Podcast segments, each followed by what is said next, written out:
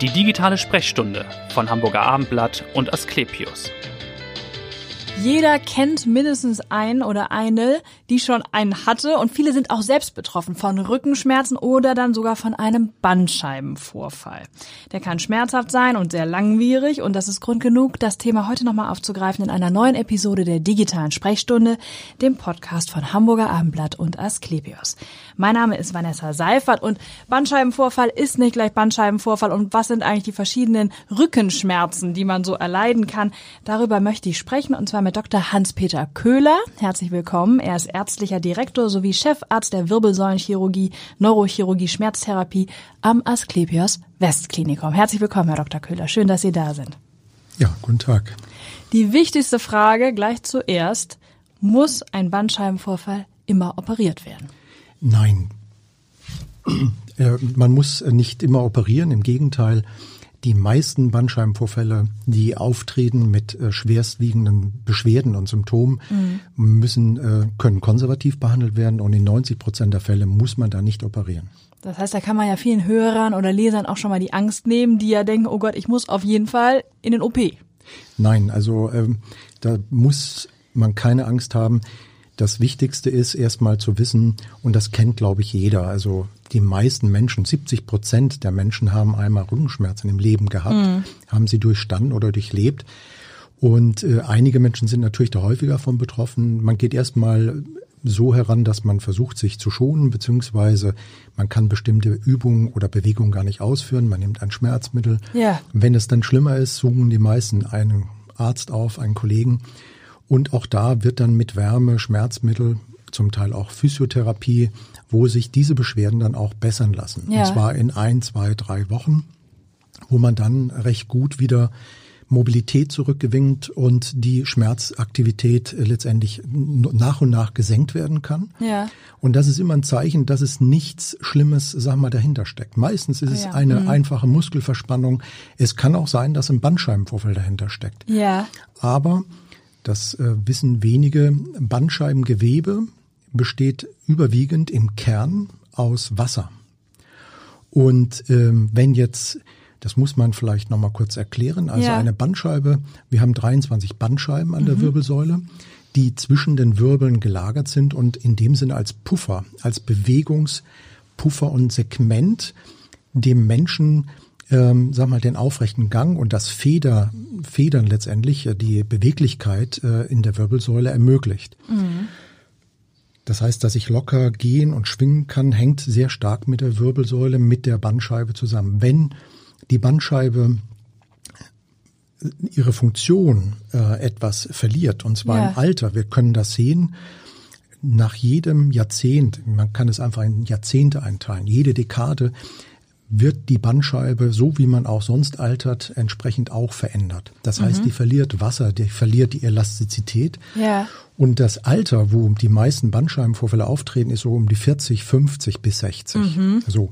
Das heißt, dort passiert Folgendes, dass nämlich die Bandscheibe, die zwischen dem Wirbel zwischen den Wirbelkörpern äh, gepuffert äh, liegt, ja. ist mit einem Band eingeschlossen. Also um den Wirbel, um die Wirbelkörper selbst liegt ein reißfestes Band. Ja. Und da drinnen ist die Bandscheibe letztendlich gefangen. Mhm. Und durch die Jahre, durch die Bewegungen kommt es zu, zu, kleinen Verletzungen in diesem Bandapparat und dann kommt es zu einem Einriss und bei einer bestimmten Tätigkeit, die Patienten sagen dann, ja, und dann habe ich Tennis gespielt oder. Und ganz plötzlich und kam ganz der plötzlich, stechende Schmerz. Genau, ganz genau. Dann äh, tritt sozusagen dieser Schmerz auf und man identifiziert es dann mit dieser einen Tätigkeit oder Bewegung. Mhm. Aber man muss einfach sagen, über Jahre hat dort letztendlich also eine Schädigung stattgefunden ja. und nur das hing so am seidenen Faden, zack, ist dann dieser Einriss passiert. Und dann tritt meistens diese Galertmasse aus. Und diese Galertmasse, die besteht überwiegend 80 bis 85 Prozent besteht die aus Wasser. Ja. Das heißt, wenn Sie das Gewebe bei einer OP zum Beispiel rausnehmen müssen und Sie würden es auf den Tisch legen und gucken nach vier Wochen wieder dahin, ist nur noch Krümelzeug da. Mhm. Und vorher ist das sozusagen ähm, ja ein, äh, eine bestimmte Masse, eine ja. feste Masse. Und so ähnlich müssen Sie jetzt auch vorstellen. Dieses Gewebe tritt also aus ja. und der Körper kann das resorbieren. Das heißt, am Anfang, wenn das Bandscheibengewebe ausgetreten ist, drückt es halt auf einen Nerv, auf Nervenstrukturen. Das verursacht den Schmerz. Das verursacht den Schmerz und der Körper resorbiert das wieder im Laufe der ein, zwei, drei Wochen und dann geht der Schmerz zurück. Der Druck auf den Nerv geht zurück und das ist immer eben das Wichtige, worauf ich die Patienten hinweise. Ja. Einfach darauf achten, erstmal ein Stück zurücknehmen. Das, man kann auch meistens gar nicht arbeiten oder eine sportliche Tätigkeit oder auch nicht mal sein Haushalt, äh, sag mal, Tagesgeschäft äh, in dem Sinne äh, verrichten. Wenn es jemand richtig erwischt, liegt er im Bett oder auf der Couch Ja. erstmal ein, zwei Tage.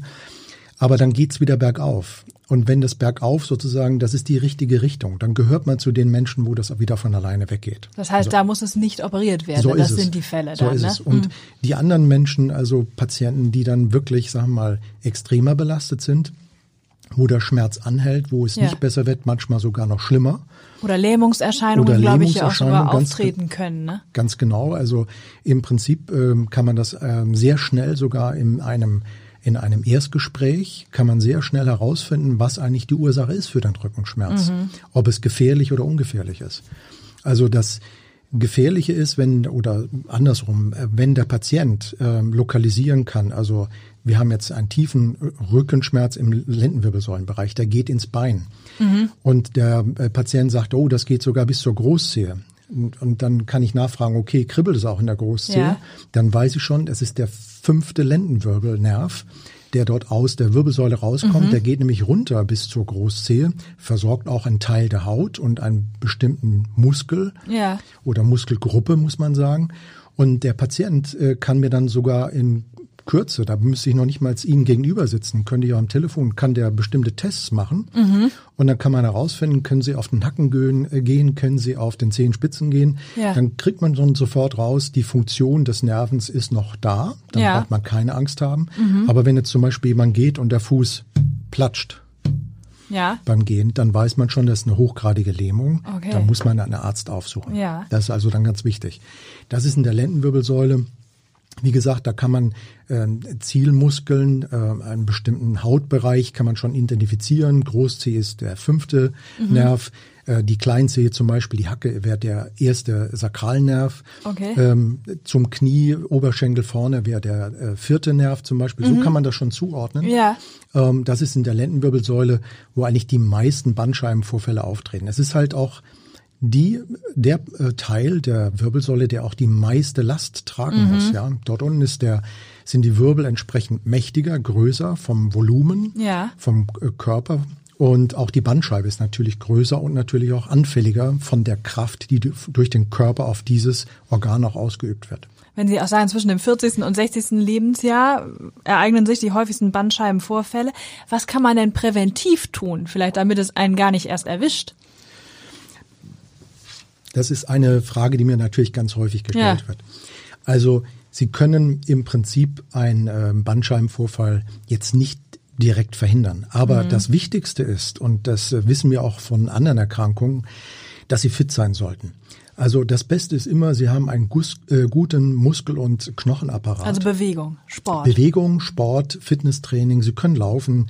Sie sollten immer einfach sportlich aktiv sein, weil wir wissen, ähm, dass eine schlechte Muskulatur, sei es im Rücken oder auch im Beinbereich, äh, nicht gut ist, äh, insbesondere wenn man Bandscheibenvorfall hatte und man ist operiert Ja. und muss wieder auf die Beine kommen und man hat keine, äh, sagen wir, Aktivität vorgehabt, ist es umso schwieriger, aus diesem Tief wieder herauszukommen. Umso besser, wenn Sie Spitzensportler operieren, ähm, die fangen gleich nach der OP wieder an zu, train äh, zu trainieren. Klar. Ja, also äh, ich habe, äh, ähm, kommen wir gleich ja noch zu der Halswirbelsäule. Ich habe Ja. einen Boxer hier in Hamburg operiert, äh, der ähm, im Prinzip jeden Tag im Ring stand und dann war auch die Frage, kann ich danach eben Ja. äh, noch ähm, äh, entsprechend äh, meinen Sport machen und das ging noch über ähm, drei Jahre hat er noch entsprechend auch geboxt, trotz Operation an der Halswirbelsäule und äh, mit einem Implantat. Oha, Da aber wie schnell ist man sozusagen wieder fit, wenn man kein Leistungssportler vorher war nach so einer OP? Also im Prinzip ähm, ist jetzt die Frage, ob wir gleich mit der mit der Operation einsteigen. Ja, ja. Ähm, es gibt ähm, ja verschiedene äh, Operationsmethoden. Mhm. Ich würde aber vielleicht jetzt, ich habe jetzt zuerst nur über die Lendenwirbelsäule äh, gesprochen. Genau, weil es da am häufigsten ja auch einfach genau, vorkommt. Am ja. häufigsten, das sind sozusagen die meisten Operationen, ähm, ähm, die im Lendenwirbelsäulenbereich Mhm. stattfinden. Äh, dort ist die herkömmliche Operation mikrochirurgisch aber auch endoskopisch. Das ist noch ein kleineres Verfahren. Da kann man einen gewissen Anteil der Bandscheibenvorfälle auch entsprechend übers Endoskop. Das ist dann wirklich, da haben Sie einen Schnitt äh, von äh, drei, vier Millimetern. Ja, Dann können Sie minimal, mit einem, ja. minimal, da können Sie mit einem äh, Endoskop direkt an den Bandscheibenvorfall gehen, Röntgen gesteuert und können den Vorfall, den Sie übers MRT nachgewiesen haben, Ja. können Sie den entsprechend herausziehen. Äh, Wie sowas- lange dauert sowas? So eine, so eine, so eine OP dauert 20 bis äh, 30 Minuten. Ähm, das Wichtigste ist natürlich, ähm, erstens äh, macht es auch nicht jeder. Und das, da muss man dazu sagen, dass da auch eine sehr lange Lernkurve ist. Ja. Also in Hamburg gibt es nur äh, ein, zwei Stellen, die sowas machen. Da muss man sich einfach informieren und beraten lassen. Ja. Ähm, die herkömmliche weltweit Standard Goldstandard OP Methode ist mit einem Mikroskop. Da gucken Sie mit beiden Augen durch, durch das Mikroskop durch und dadurch können Sie räumlich sehen. Das ist der Unterschied zum Endoskop. Beim Endoskop sehen Sie nur zweidimensional. Das heißt, da brauchen Sie sehr, sehr viel operative Erfahrung, um zu wissen, Genau. wo Sie im Raum sind. Okay.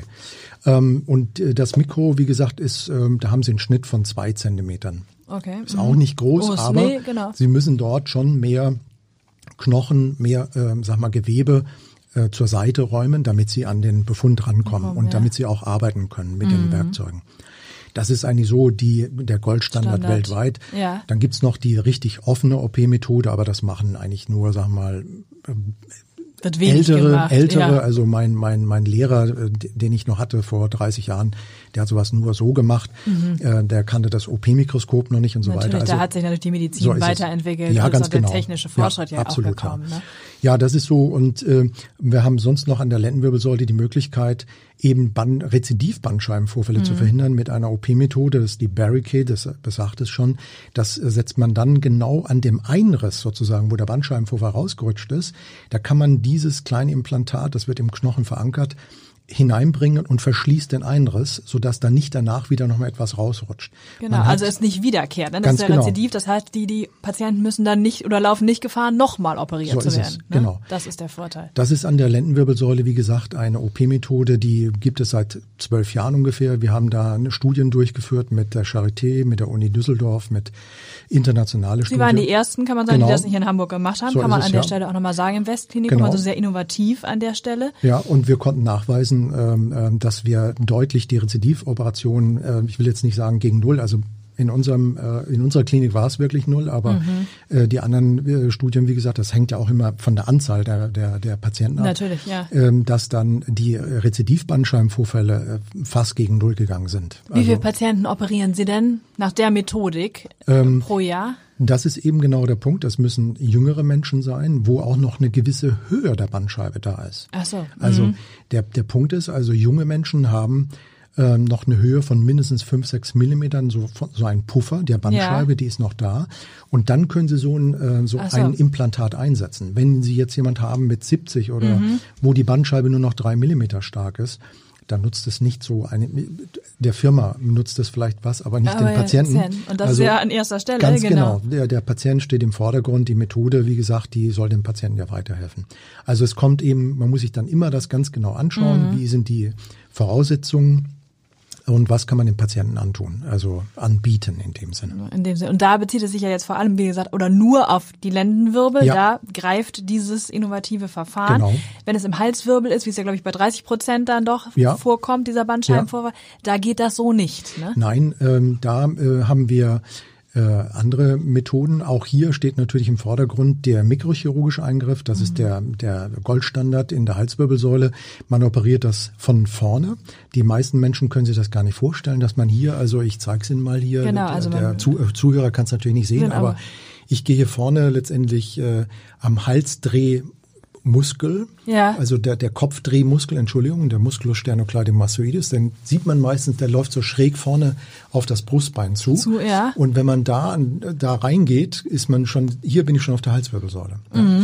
Und ähm, da sind natürlich wichtige, ähm, sag mal, Organe. Hier ist die Halsschlagader. Da kann ich mir schon vorstellen, dass die Patienten im Aufklärungsgespräch sagen, uh, das ist aber nah am Ja, Kopf und ja. im Halsbereich, da habe ich aber ein bisschen Sorge. Das Ja. kann ich mir schon vorstellen. Genau, also das sind schon, wie gesagt, die Halsschlagader ist auf der einen Seite die wie große Vene, in der Mitte ist die äh, Speiseröhre und die, die Luftröhre, aber die ähm, identifiziert man und schützt sie. Also da wird das entsprechend ein, ein Schutzmantel drüber gelegt und dann ist man auf der Wirbelsäule, nimmt die Bandscheibe heraus. Und ähm, das ist eine, eine, eine Standardoperation, muss man einfach sagen, sehr elegant, auch ähm, dauert gar nicht so lange.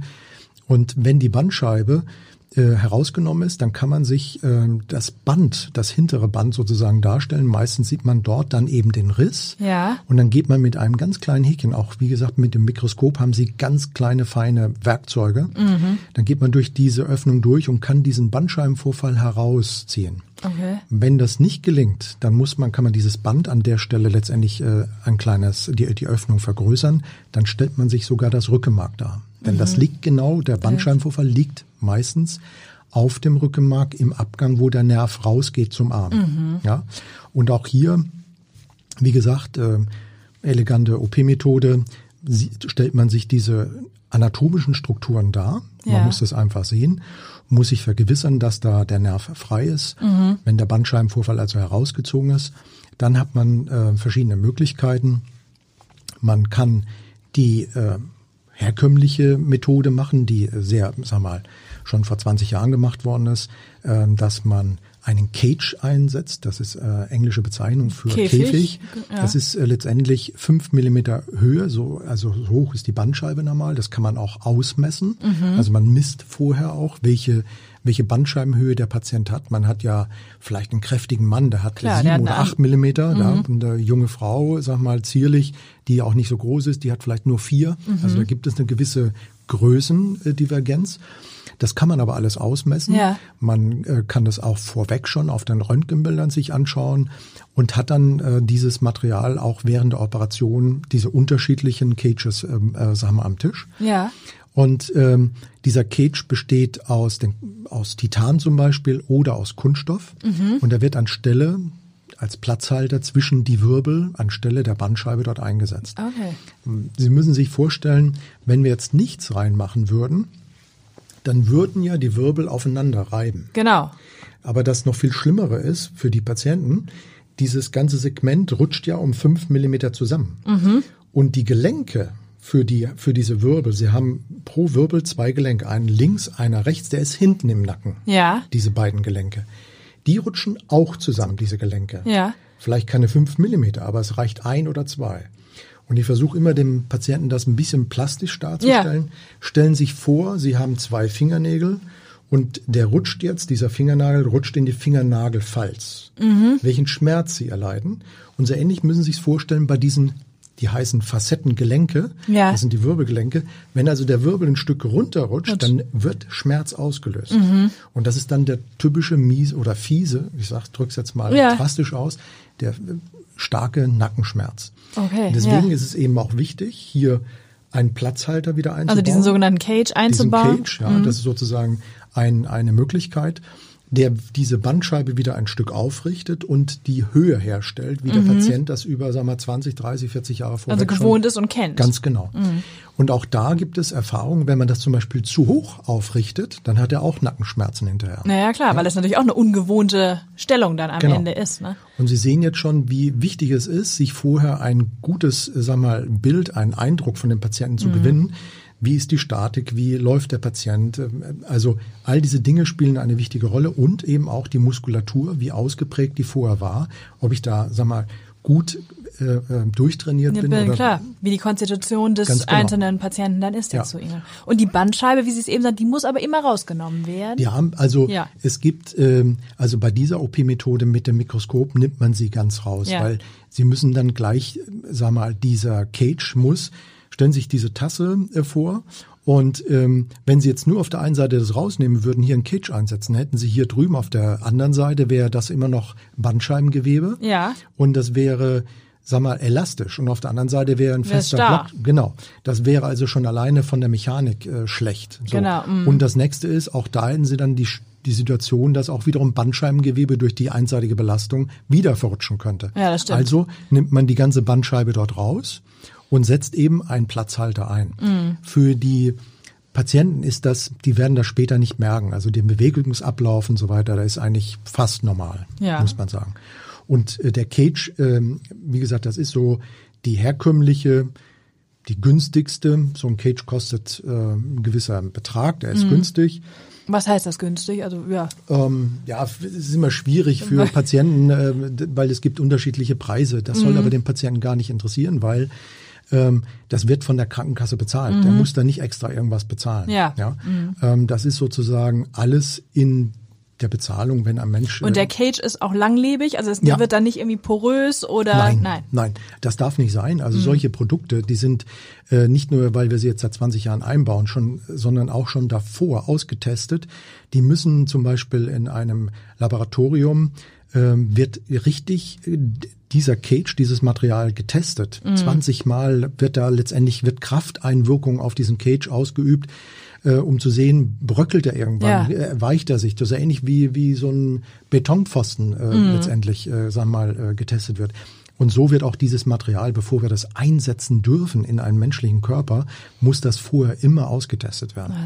das ist ein Kunststoff, also der, der hält äh, unglaubliche Last äh, aus, aber auch eben Titan.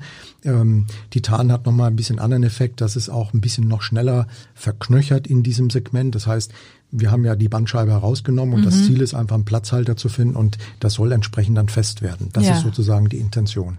Okay. Das ist die eine Standardoperation.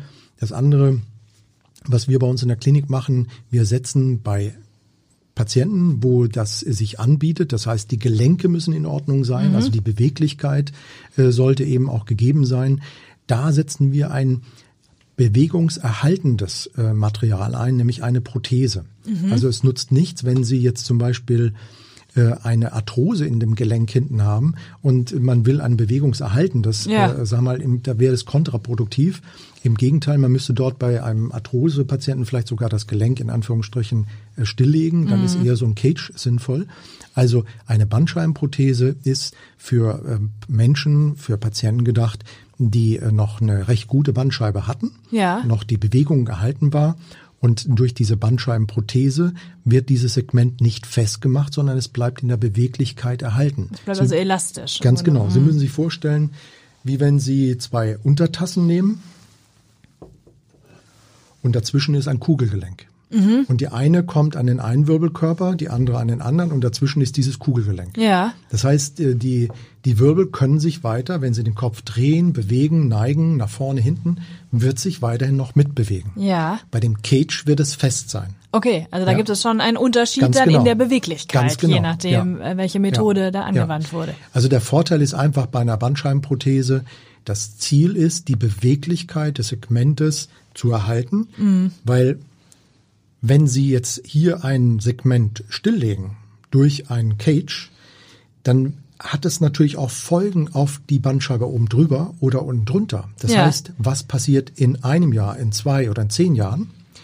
Und das will man natürlich mit der Bandscheibenprothese vermeiden. Mhm. Das ist natürlich auch viel, viel, sag mal, teurer. Das Teurer. Produkt. Ist es auch aufwendiger? In- Nee, also es Nee. ist nicht äh, viel aufwendiger, aber das Produkt ist natürlich auch von der Entwicklung her viel aufwendiger gewesen. Aber es ist eben die Möglichkeit, ein Bewegungserhaltung für dieses Segment, für die Halswirbelsäule in dem Sinne Ja. zu erzielen.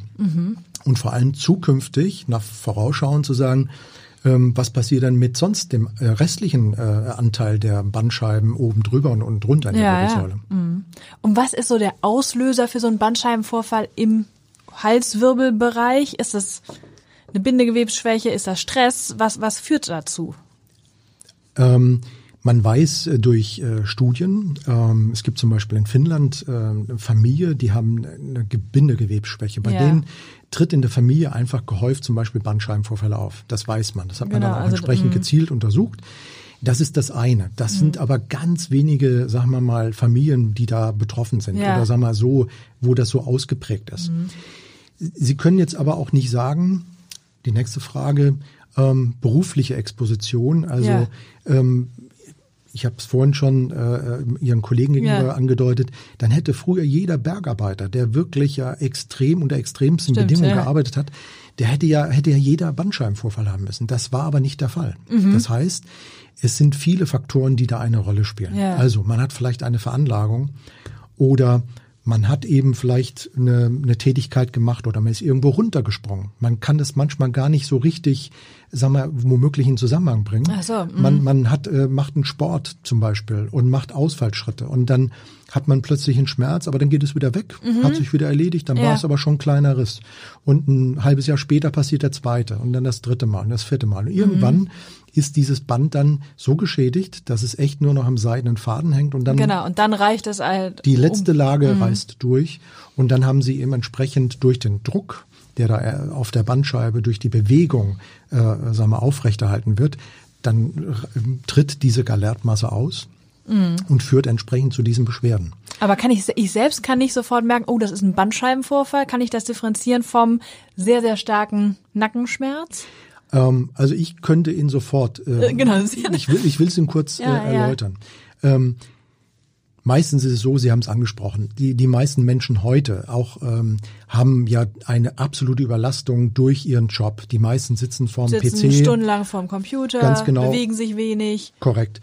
Dadurch haben Sie, haben Sie einfach, wenn Sie gezielt eine halbe Stunde, eine Stunde, zwei, fünf, zehn Stunden irgendwo hingucken, dann haben Sie irgendwann, ich will jetzt nicht sagen eine Nackensteifigkeit, Mhm. aber ähm, da ist mit Sicherheit eine muskuläre Ver Verhärtung. Oder der Handynacken ist ja mittlerweile, glaube ich, auch schon ein genau. medizinisches Krankheitsbild. Oder viele ja. fahren, viele Leute fahren lange Autos oder Ja, so. Ja? mhm. Und jetzt kommt noch der nächste Punkt hinzu. Sie haben es gesagt, Stress. Ja. Jetzt kommt vielleicht noch unangenehme Nachrichten und dies und jenes.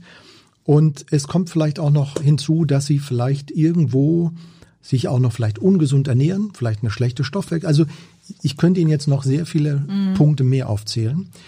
Ähm, Und Sie können jetzt aber nicht sagen, der Stress alleine, der, Stress Genau. macht es alleine nicht. Okay? Also multifaktoriell, Kör- wie Sie so genau, schön sagen, ganz in der genau. Medizin. Genau. Mhm. Äh, Also es passieren ganz viele Dinge gleichzeitig irgendwo, die ablaufen, die wir gar nicht mitkriegen, die wir manchmal auch gar nicht so auf dem Bildschirm in Anführungsstrichen haben. Mhm. Und ähm, deswegen ist es immer wichtig, eigentlich für einen Ausgleich zu sorgen. Ja. Deswegen ist auch hier in diesem Sinne Sport und Bewegung auch ganz wichtig, dass wir auch unsere Muskulatur entsprechend auch aufarbeiten oder beziehungsweise entspannen, dehnen, stretchen, dass wir uns bewegen und dass der Muskelapparat wieder aufeinander abgestimmt wird. Weil Mhm. Sie können, wenn Sie jetzt den Kopf schräg und das ist häufig ein Fehler von äh, verschiedenen äh, Patienten, dass sie eben den Bildschirm rechts irgendwo hinstellen Ja.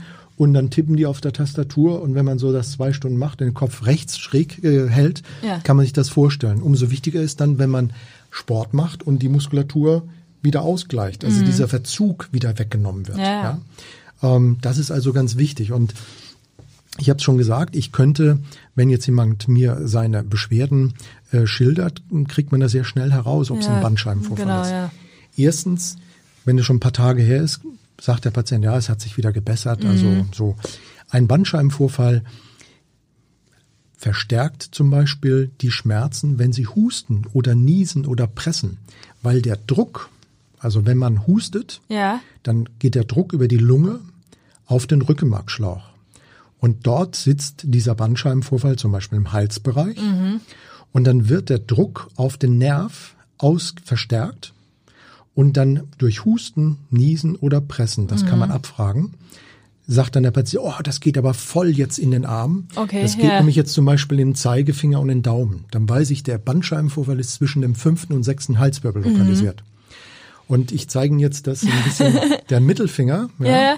Das ist der siebte Halsnerv. Ja, okay. Ja, und die, die Kleinfinger und Ringfinger wäre der achte. Ja. Und so kann man das zum Beispiel schon Doch zuordnen. zuordnen, mm. Und der Patient kann einem das meistens mit wenigen Worten schon sein Leid, was er schildert, einem Genau. mitteilen. Und wohin der Schmerz zieht, Ganz genau. das spürt ja. er dann. Mhm. Ob es was Ernsthaftes ist oder ob das erstmal vielleicht eine Bagatelle, in Anführungsstrichen, für den Arzt ist eine Bagatelle, aber ich sehe auch immer den Menschen, der da sitzt und leidet und äh, nicht weiß, wie er sein Tagwerk verrichten Mhm. Ja, soll. richtig, ja. Ähm, da sind manche einfach dann in absoluter Not. Ja, das muss man vielleicht auch mal selbst in so eine Situation gekommen sein, wo man nicht weiß, wie schafft man jetzt seine Wochenarbeit zum Beispiel. Ähm, weil man kann sich nicht äh, ausruhen oder hinsetzen, Ja, weil ja. irgendeiner muss die Arbeit machen. Und äh, in dieser Situation sind manchmal äh, die Menschen heute ähm, so stark, äh, dass das auch nochmal so eine Sache verstärken kann. Absolut. Sie haben schon über den Ausgleich gesprochen. Was ist denn Ihr persönlicher Ausgleich? Sie sind ja nun als Operateur auch äh, sehr unter Anspannung. Was machen Sie denn sozusagen in Ihrer Freizeit? Also ich versuche auch, ich versuche. Um den Bandscheibenvorfall zu vermeiden. Also erstens ähm, ist das Wichtige natürlich, ich weiß natürlich über diese Krankheitsbilder Bescheid. Das äh, ist natürlich manchmal auch ein Nachteil, manchmal ein Vorteil. Ja. Aber ich versuche einmal zumindest pro Woche ins Fitnessstudio zu gehen Mhm. und versuche ganz bestimmte Muskelgruppen einfach regelmäßig zu bearbeiten.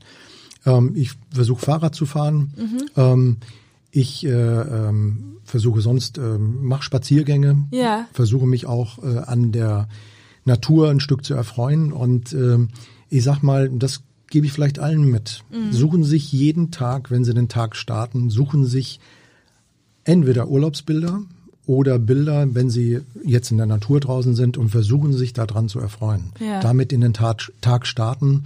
Das ist das Erste und Wichtigste, was man eigentlich machen sollte. Ja. Und ähm, das sind ja genau die Gründe, warum man in Urlaub geht. Aber diese Bilder muss man auch ein Stück abspeichern und man kann sie wieder ho- vorholen. Ja. Und wenn man mal wieder eine ruhige Minute hat, versucht man sich genau an solchen Dingen, wo man mit der Familie, mit Ja. Freunden Spaß hatte, genau an diesen Dingen wieder auch ein Stück aufzurichten, wo man sagt, jawohl, wo man sich auch ein Stück entspannen kann. Denn Entspannung neben dem Sport gehört die Entspannung auch mit dazu, um im Gleichgewicht zu bleiben. Ja, das ist schön. Und noch ein letzte, eine letzte Frage vielleicht. Warum sind Sie Arzt geworden und warum Wirbelsäulenchirurgie?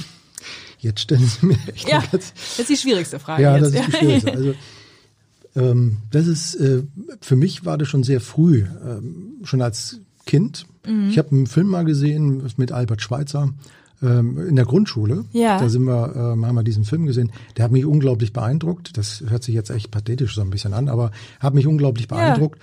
Und ähm, dann kam hinzu, dass ich ein ständiger Gast bei unserem Hausarzt war. Also Ach ich so. äh, war äh, in meinen jungen Jahren, das äh, Weil glauben, anfällig mit Husten nö, ich, oder äh, was? Nee.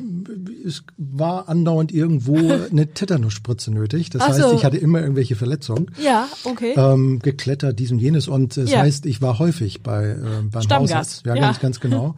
Und ähm, das fand ich ganz interessant. Mhm. Und äh, mit elf, zwölf war schon für mich dieser Berufswunsch da, also dass ich das gerne machen würde. Mhm. Ja. Die Vorstellung natürlich, was das alles beinhaltet, welchen Weg und Mhm. ähm, das lernt man oder kriegt man natürlich dann auch erst später mit. ja. Und ähm, warum ich ähm, äh, Neurochirurg und Wirbelsäulenchirurg Ja. geworden bin, ich habe schon, ähm, oder muss ich anders sagen, ich habe mein äh, Studium verdient, also Geld verdient, indem ich äh, jeden Monat äh, acht bis neun, äh, zehn Nachtdienste gemacht habe auf einer Intensivstation und ähm, habe so mein Geld verdient, jeden Monat. Und, ähm, und das war auf der neurochirurgischen Intensivstation unter anderem, also ich habe in Kiel, in Berlin Ja. und auch hier in Hamburg äh, studiert, äh, hier äh, vier Jahre. Und äh, in all diesen Städten habe ich jeweils auf der Intensivstation Ah, ja. gearbeitet, ähm, habe da auch schon diese Krankheitsbilder kennengelernt Mhm. und ähm, dann hat sich das das, Das eine so natürlich. Mhm. ganz genau. Also ich habe äh, aber auch äh, andere Stationen gehabt. Ich äh, habe gestartet in der Herzchirurgie. Also das war meine erste Station. Ich habe äh, Urologie gemacht. Ich habe äh, Intensivstation Mhm. äh, ähm, äh, nochmal auch als Arzt äh, lange gearbeitet, vor allem dann auch in der Uniklinik über zehn Jahre. Ja. Das war ein Hauptpart. Aber das sind natürlich auch ähm, sehr ähm, zum Teil belastende, äh, äh, sagen wir gerade Intensivstation zehn Jahre, Ja. wo sie jeden Tag, jeden Tag, nicht nur ein, sondern viele Schicksale letztendlich äh, Sehen, ja. Mhm. sehen und mit äh, entsprechend mit den Menschen, mit den Angehörigen das alles besprechen müssen. Ähm, Wirbelsäulenchirurgie ist ähm, von da, von dieser Seite aus natürlich etwas, wo sie, wo sie jemand helfen können. Wo Sie auch Erfolge, ja, Sie Auch wirklich jeden Tag äh, stellen sie jemand wieder auf die Beine und Mhm. Genau. äh, der Patient sagt, mein Gott, warum bin ich nicht schon vor einem halben Jahr gekommen? Ich habe mich die ganze Zeit gequält. Aber das ist mir einfach gesagt, das gehört auch einfach in der Entwicklung dazu manchmal. Mhm. Aber das Wichtigste ist für die Patienten, meine Message nochmal, ähm, nicht verzagen. Ja. Entweder Dr. Köhler fragen. das haben habe ich, das hab gesagt. ich gesagt. Ich danke Ihnen ganz herzlich, dass Sie hier waren und dass Sie so toll aufgeklärt haben über Rückenschmerzen, über Bandscheibenvorfälle und auch den Hörern, den Lesern ein bisschen die Angst genommen haben, glaube ich, dass es eben nicht, in den meisten Fällen eben gar nicht operiert werden muss. Vielen, vielen Dank und hören Sie gern wieder rein in die nächste digitale Sprechstunde. Vielen Dank. Danke Ihnen. Weitere Podcasts vom Hamburger Abendblatt finden Sie auf abendblatt.de slash podcast.